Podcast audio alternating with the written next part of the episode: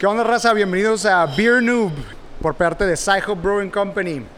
La idea es platicar de cerveza, cerveza artesanal. ¿Qué es? ¿Cómo se hace? ¿Por qué se hace? ¿Por qué sabe así? ¿Por qué, cuesta tan cara?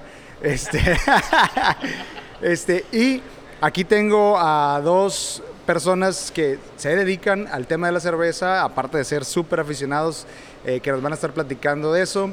Eh, y ahorita les decimos que es Beer Noob, pero primero quiero que conozcan aquí a mi izquierda al señorón, al Chief Brewing Officer de Sci-Hop Brewing Company, al Elon Musk de Sci-Hop. Tenemos este, a Leo Soto, o mejor conocido en el ámbito del bajo mundo como el Chuba. ¿Qué pasó, Chuba? Preséntate. Hola, ¿qué tal? Este, pues aquí vamos a hablar un poquito de la cheve y un poquito de lo que es eh, eh, el cheve, pero desde un inicio, ¿no? Es lo que pretendemos. Este, aquí Samuel también nos va a orientar. De este lado tenemos a el buen Sammy, que viene siendo... A ver, hace rato te dije una manera y casi me dan un sopapo aquí, pero vamos a decir que es el head brewer, es el cervecero, es el, es el que se la pasa aquí haciendo la recetea, el recetario, cocinando. Sammy, preséntate. Ah, ¿Qué tal? Eh, mi nombre es Samuel González y soy cervecero de Sci-Hop Brewing Company. Bueno, raza, pues rápido les platico qué es el beer nub o por qué le pusimos beer nub, nub o noob, ¿no? ¿Qué es nub o noob? Es noob, viene más del término de, de, de de los amateurs, de los, de, los de los gamers, ¿no? Los gamers lo van a entender un poquito más. Es noob, es básicamente eres el cero, ¿no? El, el newbie. Ajá, sí. Es el rookie, ¿no? Es el rookie, va empezando.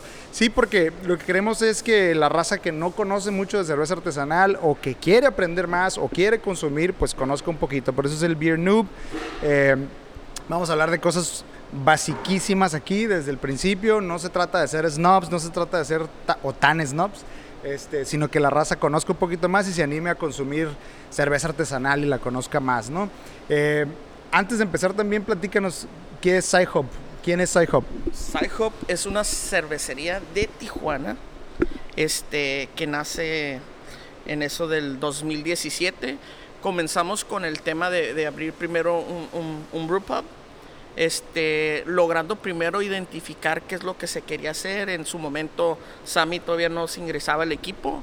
Este, teníamos un, un brewer novato en su momento. Este, entonces quisimos pulir un poco la- las cosas, ir dando, dando, dando. Y llegamos al momento donde ya comenzó la demanda sobre, sobre la cerveza que estamos produciendo y pues definitivamente se le tuvo que buscar nombre al chamaco, ¿no? Y de allí nace, de allí nace Sci-Hub, nace de, un- de una, de una manera normalmente que no, no se ha estado haciendo aquí en México. Creo que normalmente la gente ya produce sus dos, tres cheves y ya tiene nombre a la marca, ¿no? Nosotros comenzamos de una manera donde dijimos, oye, primero hay que hacer la cheve y decidir qué cuál es el proyecto. Decidimos, nos gustaba mucho el temita de los, de los aliens y todo eso, de los, de los marcianos y toda la cosa. Entonces nace de una manera que podríamos, este comunicarnos con la gente, pues, ¿no? Algo, algo chido, algo que pudiéramos enlazar de volada con la gente, ¿no? Oye, Sammy, ¿cuánto tiempo tienes haciendo chela? Ah, yo soy cervecero casero desde el 2012. Este, soy miembro fundador del Tijuana Homebrew Club. Entonces ahí es donde me inicié. Me inicié con unos amigos. Eh, O sea, ¿eres de la mafia del poder? no. Sí, eh, tuve, el, tuve el, el privilegio de ser presidente del Tijuana Homebrew Club del 2016 al 2018. Este, fue una experiencia muy, muy grata, la verdad. Eh, me ayudó a, a relacionarme más con la gente del, mundo cervecero. Y pues todo este tiempo eh, siendo cervecero casero, ¿no? Aprendiendo de- de- del, del club, este, eh, retroalimentándome con los compañeros, investigando en podcasts, eh, libros, este, conferencias. Entonces, eh, todo ese tiempo ha, ha sido mi, mi- mi- pasión, ¿no? De estar en el mundo de la cerveza, conociendo cómo, cómo se hace, cómo se desarrolla, qué, qué- cuáles son las nuevas técnicas que se están promoviendo. ingredientes, todo eso, ¿no? Y pues en el 2018, en, en noviembre, diciembre, es cuando Leo me, me hace la oferta, ¿no? De integrarme al equipo. y pues le, entramos a, experimentar ahora en el, en el, lado más profesional de, la cerveza, ¿no? Entonces desde entonces ya estamos eh, siendo parte del equipo. Pues qué chido, miren, y para empezar los episodios aquí educativos, este, traídos a ustedes por la Secretaría de Educación de la Cuarta Transformación, este, vamos a hablar de cuál es la diferencia entre una cerveza comercial, la que encuentras en el Oxxo, y una cerveza artesanal, que es la pregunta yo creo que más común que debe haber en esta onda de, de hacer chela. Y vamos a, para que entiendan un poquito la dinámica que ahorita estamos platicando, a ver cómo la hacíamos, es con Sammy vamos a platicar un poquito desde el aspecto, la óptica de hacer la chela, cocinarla, prepararla. Es nuestro beer Es nuestro este viene siendo aquí nuestro, nuestro geeksazo de la chela. Y acá con Chuba o con Leo vamos a platicar un poquito de la parte comercial, incluso branding, porque creo que Sci-Hub se distingue mucho por su branding, es algo que a mí me gusta mucho de, de, la cervecera, porque es un estilo donde cada etiqueta está pensada, ¿no? Nada sale como que al ahí se va, tiene, tiene todo como un detrás, incluso a la hora de escoger los sabores, los ingredientes, cómo, cómo atinarle para que sepa a todos esos sabores tan extraños que de repente nos traen, ¿no? Entonces, voy a empezar contigo, Sammy. Entonces, si quisiéramos decirle a la raza, oye, ¿cuál es la diferencia entre una chela artesanal y una comercial desde tu óptica como cervecero, como, como cook? ¿Cuál, ¿Qué le dirías a la gente? Mm, para mí la diferencia es sabor, calidad, este, procesos. Eh, eh, para mí es todo eso lo que la hace diferente, ¿no? Eh, lo, que, lo, que distingue una cerveza artesanal de una comercial tiene que ser el sabor. una cerveza artesanal juega con una gama muy amplia de sabores, colores, bueno, ¿qué te digo, no? este, texturas, eh, es, es, es, es, muy amplio, su abanico es muy amplio, no nada más. Aquí ya no sabemos si haces jugos o haces cervezas, cabrón, vean esto. Pinche colorcito así como de... Como que la... ¿Cómo se llama la, la, la, la TikToker esa, la de Rivero? Como que los, los, los toma y hace yoga con esta madre. este, pues sí, para mí eh, sería una forma muy básica de, hacer la distinción entre una cerveza comercial y, y una artesanal. Ok. Eh, tu parte, Chuba, ¿qué, ¿cómo la ves? ¿Qué le dirías a toda la gente que es la, la diferencia entre un comercial y artesanal? Así específicamente, así yo, yo, lo veo de, una manera, ¿no? Una vez platicaba aquí con, estaba con unos cuates, unos muy buenos compas, los, compitas de 5 y 10, ¿no? Estaba con ellos y, está, llegó una persona, ¿no? Y, ¿Pero quién es 5 y 10, güey? 5 y 10 es una cervecería local aquí tijuanense. Shout out a los, a los, a los, a los, este, a los 3R. Este. Eh, sicario.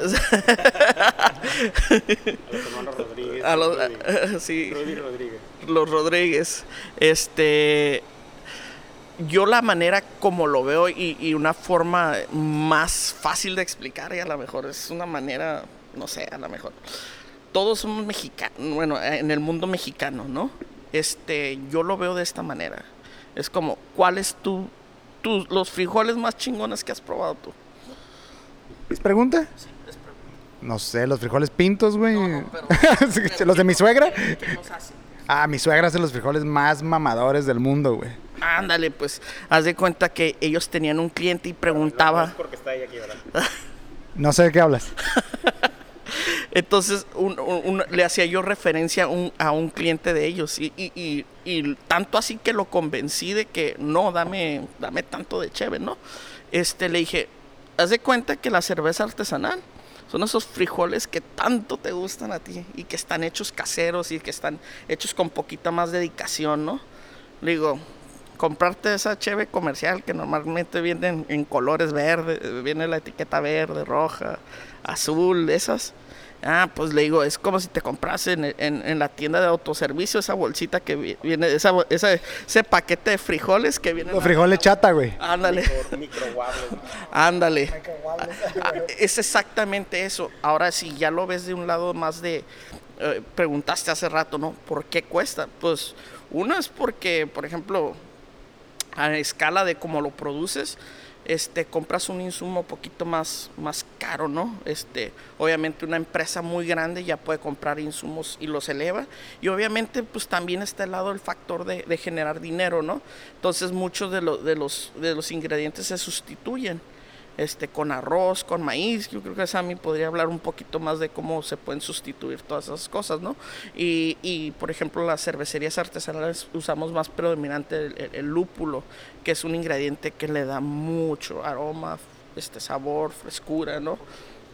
Este, le da un poquito más frescura, sabor, todo el aroma. O sea, hablar de lúpulo, este e, ejemplo, eh, hablar lúpulo en una cerveza comercial es, es, no es muy no es muy notorio, ¿no? Yo creo que aquí ahora sí. A ver, güey, espérame eso porque yo, aquí, bueno, para que sepan, mi rol aquí es hacerme pendejo y a, a, a hacer preguntas y vamos a decir que yo soy la voz del pueblo, güey. Este, porque tú me dices lúpulo y yo soy un ignorante, yo pensaría que todas las chevas, cheves comerciales o no, llevan lúpulo, güey. Pero a ver, ¿qué, a, qué, ¿a qué quieres decir con eso? ¿Cómo está el rollo? O el chuba la cagó y dijo una tontada. no, no, me extrañaría, güey. Uh, bueno, realmente no sé cómo son el proceso de todas las macrocervecerías, pero generalmente utilizan extractos de, de, de lúpulo. Al menos sé que eh, es bien, es, es bien sabido que cervecerías que utilizan botella transparente es con el fin de, de, de eh, ¿cómo se llama? Mm, como, ¿no? eh, sí, es, es, es como eh, presum, no, presumir su, su producto. Y, y cómo logro, eh, existe un, un, una, ¿cómo se llama? Ay, güey, se me está olvidando. No, no, no, un, proceso, un proceso eh, que el, lúpulo es, es, este, es una flor, es, es, es, un producto eh, vivo, entonces sufre una fotosíntesis con la luz del sol y se, eh, cambia su sabor, ¿no? Entonces, por eso es el, en parte es, es, el utilizar botellas de color ámbar para proteger el producto de la luz. Entonces hay cervecerías que eh, quieren presumir su producto, la brillantez que tienen, la claridad que manejan y utilizan una botella transparente. Y en orden de poder, de, de, de poder tener eso sin que su producto cambie el sabor, es utilizando extractos de, dicho lúpulo, ¿no? Ya no tienes la materia verde, ahora nada más tienes el extracto y eso es lo que los hace eh, poder utilizarlo. Y ahí es donde mucha gente hace la distinción en, en no usar extractos y usar eh, ingredientes 100% naturales, ¿no? ¿Qué tan cierta es la anécdota? O no sé si es una... Según yo la leí en una revista de la cerveza esta de la, de la coronita, que decían que eh, ellos hicieron eso, ¿no? De la botella transparente para que se viera el producto y toda su mercadotecnia estaba basado en eso, pero luego se dieron cuenta que la cerveza sabía extraño porque cambiaba su composición al ser botella transparente. Entonces, un chingado genio mercadológico de Corona lo que hizo fue generar la campaña del limón en la Corona. Yo, yo me sé otra historia de esa misma eh, de, de, esa misma del, del limón. Yo, yo eh, hay un video, de hecho, en YouTube del documental de, de, de, de, esta cervecería de Zacatecas, creo que es, eh, donde está la planta.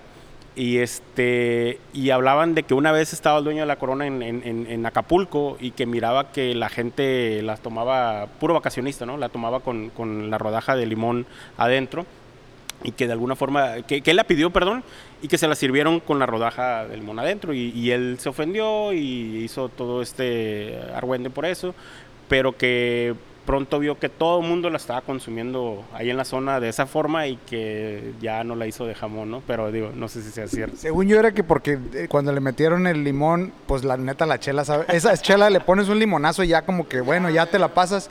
Y dijeron, bueno, en vez de cambiar las botellas, seguimos con... El... Uh, sí, seguimos con esta botella que la neta no debimos de haber usado y le hacemos marketing y ya no tenemos toda la merma, pero pues quién sabe. Si alguien sabe ahí de la raza que nos está viendo, mándenos la historia, háganos ver como unos tarados y eh, díganos cuál es la verdad. de, eso de eso se trata el podcast al final del día, bueno, el programa, podcast, todo esto que estamos haciendo aquí. Este, ¿qué más? ¿Hay algo más que puedan ustedes decir que, se, que, que, que podamos diferenciar entre mucha gente se queja del precio y dicen, "Oye, pues es que una pinche cerveza artesanal el vaso me sale en de entre 50 y 100 pesos. Obviamente depende del estilo, depende del proceso, depende pues si está como un proceso de fermentación extenso o que si ahora ya hacen pues hay, hay en quienes, barril y pues hay quienes se quejan que por dos eh, botellas de cerveza artesanal ya te compraste peladamente un 6 o, o, más. Claro, un cerveza, ¿quién no se quiere comprar un 6 de cerveza gallo o cluster? Había unas que eran la cachonda y chichona. Ah, claro que sí. Y ahorita en la en esta maldita crisis estaban las Híjole, ¿cómo se llamaban unos pallets que había en el Calimán? Las Martens. Güey. Cerveza, y te la decían que era cerveza belga, ¿eh? Güey, Cuidado. Sí, no, pues digo, pro- producto de importación. Y bien barata. Para ver, Chuba, ¿por qué es más cara, güey? Tú que, tú que las vendes y que eres el, el- el- el- al, que, al que le toca que le digan, ay, está bien cara, hijo de tu chingada madre. Yo- eh, eh, es muy sencillo, es el, producto y la, la escala en, lo que lo produces, ¿no? Yo creo que ahorita, por ejemplo, más a los a los cerveceros locales, que son este pues, los que los que más estamos enfocados en hacer este cervecería, este, hacer la cervecería, este sí compramos poquito a menor escala, ¿no? Entonces, pues quieras o no, siempre es el proceso, ese, ese proceso de ir creciendo y creciendo, pues se van a ir abaratando las cosas, ¿no? Pero en sí, aun- aunque sea yo creo que la, la cervecería más, más grande, este, ¿cómo se llama? Eh, de, de cierta manera del mundo artesanal, no llega a la escala donde puede estar a un, a una, a un Heineken o a un grupo modelo, ¿no?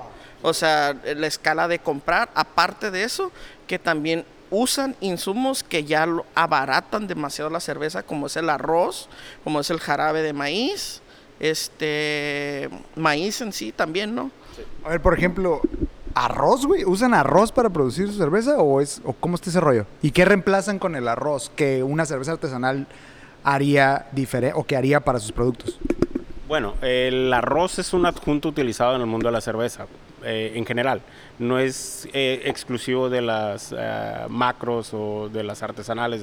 De hecho, es, eh, es muy utilizado en ciertos estilos, ¿no? Como por ejemplo una American Light Lager. Indistinto si lo hace una macro o una artesanal, es un adjunto que puede llevar y su propósito es reducir el cuerpo de la cerveza. Entonces, por eso es que una cerveza como esas eh, suele ser muy refrescante, muy, muy fácil de tomar, eh, muy, literalmente es para aligerar el cuerpo, ¿no? Entonces no es, no es exclusivo de las, de las macro. Puede ser utilizada por un artesanal, eh, es un adjunto utilizado en las cervezas, eh, pero pues se dice que ellos hacen muy buen uso de ellas, ¿no? Como excesivo, pues. Vamos a decir muy buen uso. Me gustó, me gustó ese término, muy buen uso. Vamos a, a opinar que todo este vaso es lleno de la malta, ¿no? Y este es realmente la malta y aquí entre esto es arroz y maíz, que es lo más barato para usar para usar en la cheve. Para los volúmenes también que ellos usan, pues es, es el insumo, ¿no? O sea, imagínate hacer toda la escala de ese tamaño de, con, con malta base, pues sí se, se convierte en un costo muy grande. Digo, también pues hay que reconocer que también, este, pues también cuando ya eres una empresa grande siempre andas buscando reproducir el, el- el- andas tratando de ganar el, el- lo más que puedes, ¿no? Supongamos, este, pues es, es, lo que hace que estas cheves estén tan baratas y las puedas conseguir. Y ahorita que hacías referencia, ahora si vamos a al, tema económico de que dices, ah, pues me compro, me compro este, te vas de, fiesta, ¿no? Y te vas y te compras este, una cubetita, ¿no? Te la repartes entre dos personas, te viene saliendo 400 pesos, 350, 400 pesos. Bueno, sí, te tomaste cinco cheves cada quien, ponle, pero por ejemplo, por el mismo precio vas a una, a una cervecería artesanal, te tomas dos o tres y sales igual de sabroso. O sea, económicamente con dos cheves y lo que provocas es menos empanzonarte y aparte una cheve la puedes disfrutar porque también va adquiriendo su sabor, ¿no? Creo que es la primera vez que escucho a alguien que me lo explique en esos términos, este, que me encantan porque es como que siento que me estás vendiendo, entonces muy bien. Este, ok, para, o sea, si te chingas 10 de las baratas, ¿no? Este, sales bien empanzonado y te chingas dos de esas y sales igual, ¿no? Este, Menos empanzonado. menos empanzonado y más sabroso. más sabroso. Li- literalmente, sí. Literalmente no, no, no hay mejor. Y siempre mi, mi tagline que le he usado a varios compas y me lo han comprobado es normalmente si te pones una sabroseada con artesanal, no tienes cruda. Es lo que yo también escucho. Digo, en mi caso yo también puedo decir lo mismo. No, no está garantizado. pero no es, ajá, no es, no es este, no es ciencia cierta. No sé cómo está el jale de eso, pero sí he escuchado que mucha gente que dice que con las artesanales no les da cruda. Pero depende del estilo, ¿no? Pues supongo, real- realmente no sé a qué se deba, pero sí es. Al alcoholismo de tus compas, güey, que no se ponen pedos. No, yo te puedo, te puedo decir que yo también, este, eh, a, a veces que estamos pisteando eh, cheves comerciales, Ah, llega un punto en la, noche donde digo, sí, sí me va a dar cruda. A huevo, ya la estoy sintiendo llegar. Ya, ya, ya está llegando la chiqui cruda, ¿no? Y con las artesanales, no, güey, es como, ah, se, me, se me está bajando el avión nada más, pero X, ¿no? Como que con las yo lo que he notado con las artesanales te puedes hacer tu beer tour, por ejemplo, que son muy muy este populares en San Diego. Y si estás mamando agua, güey, entre chelas, puedes tomarte 15, güey, y si te pones pues pedón, ¿no? Pero ah, pero la hidratación te funciona perfectamente, ¿no? Sí. De hecho, yo yo en mi personal, a mi escala, ¿no? Es, es más o menos. esa pinche escala de Richter está muy cabrona, güey, ¿eh? déjame decirte. Sí, uno, uno, es, es, uno es medio atascado, ¿no? En ese sentido. Pero presiento, presiento que, por ejemplo, aunque te tomes tres cheves de 6.5 o hasta 5, no vas a llegar a ese punto donde digas, me duele la cabeza al siguiente día. Si te tomas algo que ya está arriba de 6.5, pues ya estamos hablando que estás metiendo más cheves con azúcar, ¿no? Más, más azucaradas, entonces más alcohol, más todo, ¿no? Entonces presiento que eso es lo que te puede hacer que te dé esa, esa, esa resaca. Otro de los beneficios que tenemos como cervecería, como cervecería independiente que usamos productos chidos, este, la mayoría pues todavía no llegamos al proceso donde filtramos y pausterizamos que mantiene muchos sus elementos del complejo B. Oye, y para terminar este, este bonito episodio eh, educativo traídos a ustedes por la 4T, este, es cierto que hay, mucho el dicho de, es que la cervecería artesanal está bien fuerte, ¿no? Y no me gusta. La realidad es que hay para todos, ¿no? O sea, hay hay fuertes, hay ligeras, hay hasta si quieres estilo Tecate Light, hay Tecate Light, ¿no? Perdón por el gol, perdón. yo, yo tengo un conflicto cuando preguntan o hacen referencia a, que, a, algo fuerte, con la palabra fuerte en particular. ¿Fuerte en qué? fuerte en sabor, fuerte en aroma, fuerte en, amargor, en lúpulo, en, alcohol, en eh, fuerte, porque mucha gente relaciona fuerte con el color, ¿no? Oscuro. creo, que la mayoría relaciona a lo mejor el sabor, amargor, y creen que eso tiene mucho alcohol, ¿no? Por ejemplo.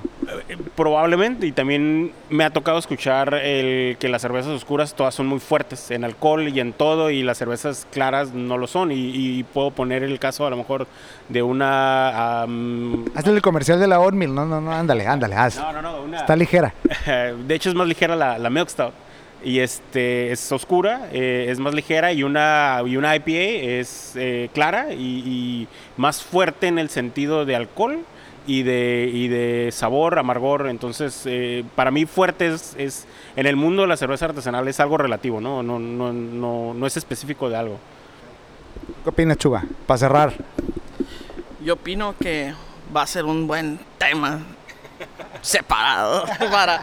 O sea, si hay, si hay para rascarle, machín. no, es que eh, eh, hablar de, Tendríamos que hablar de sabor, amargo, así como todo lo que dijo, pero ya lo puedes explicar de una manera más, más técnica. De hecho, pues nosotros para promocionar, o sea, tenemos que nuestra, nuestra Toxic Ranger es de menos, e, es, tiene más alcohol que nuestra Black Hop, que es la, la Black IPA y es oscura, ¿no? Y mucha gente se queda, no, es que tiene, eh, existe ese, ese, como tabú, ¿no? De que la, la, la, oscura es la... la, sí. Oscuro es sinónimo de fuerte en todos los aspectos. Pues aparte como que los que no sabemos luego lo relacionamos con una Guinness, ¿no? algo así, es como que lo más cercano, o una Bohemia Oscura o algo así. Haciendo goles aquí, perdón, pero pues si no la raza no, o sea, para la neta digo eso para que la gente lo relacione, ¿no? Y, y vaya haciendo diferencias. Oye, para cerrar, ¿Quién nos quiere describir las tres chelas que tenemos aquí? Este, ¿qué son? ¿A qué saben? Ya no tienen hijos de la chingada. Yo todavía tengo porque pues yo mi nivel de alcoholismo no es de ligas mayores. Eh, este, este, a ver, mi, mi, mi explíqueme, señor, de qué son las tres chelas que tenemos aquí. estamos por acá. Este es eh, una es Toxic Toxic Ranger, es una American IPA. Es una cerveza mm, fuerte, no, no es cierto. es, una cerveza para mi gusto eh, muy refrescante. Eh, tiene la, nota amarga del lúpulo, este, su alcohol ahí que da el kick como que te hace sentir algo, como ya conchas, ¿no? Ya entrado, ¿no? Este, siento que es una, una cerveza clásica del, del estilo americano, ¿no? Una, una American IPA. Eh, después sigue la Alien Beer, es una American Blonde, es simple, derecha, eh, le llama, como, como la catalogan algunos como una Land Mower Beer, que es una cerveza que puedes estar tomando todo el día, te refresca, está suave. Nada más que nuestra versión es con una, eh, un ingrediente especial que la hace un tono verde, ¿no? Pero, secreto, secreto. Sí, sí, sí, pero es nada más puro color, ¿eh? No se dejen... Ajá, es, es, fuerte en color, pero no, no, no, no en sabor, y por último tenemos este Art Drink Club, es nuestra coach, este, eh, ganadora de por acá, deja, deja, que se vea. Eh, medalla de plata en Cerveza México en la, en la edición del 2019. Es una Cold Style. Es una cerveza súper refrescante, güey. Yo creo que de las tres que están aquí es la más refrescante. Es, está bien como para ahorita que estoy sudando bien cabrón, güey. Simón. Y ahorita que dice eso, Sammy, nada más para que sepan dónde estamos. Aquí pueden ver algunos barrilitos. Este murito acá con el logo de Sci-Hop y nos estamos derritiendo como carnitas es porque estamos en el centro de operaciones de Sci-Hop. Aquí se cocina. aquí... perro, ¿Cómo? ¿Qué? operaciones. Ah, claro, es el C4 de Sci-Hop. Aquí tenemos este, el Dead Star de, de, Chelito, este, que a ver si luego nos acompaña por acá. Eh, ¿no? ¿Algo más que quieran agregar? Believe in beer. You gotta believe in beer. Señores, crean en la chela, yo se los traduzco, no se preocupen. Esto fue Beer Nub. Hoy hablamos de, pues, qué es, de qué se va a tratar este programa, cuál es la diferencia en, en voz aquí de los caballeros eh, de entre una artesanal y una comercial. Y pues nos vemos en el próximo episodio. Salud. Salud. Aunque ya no tienen aquí los alcohólicos.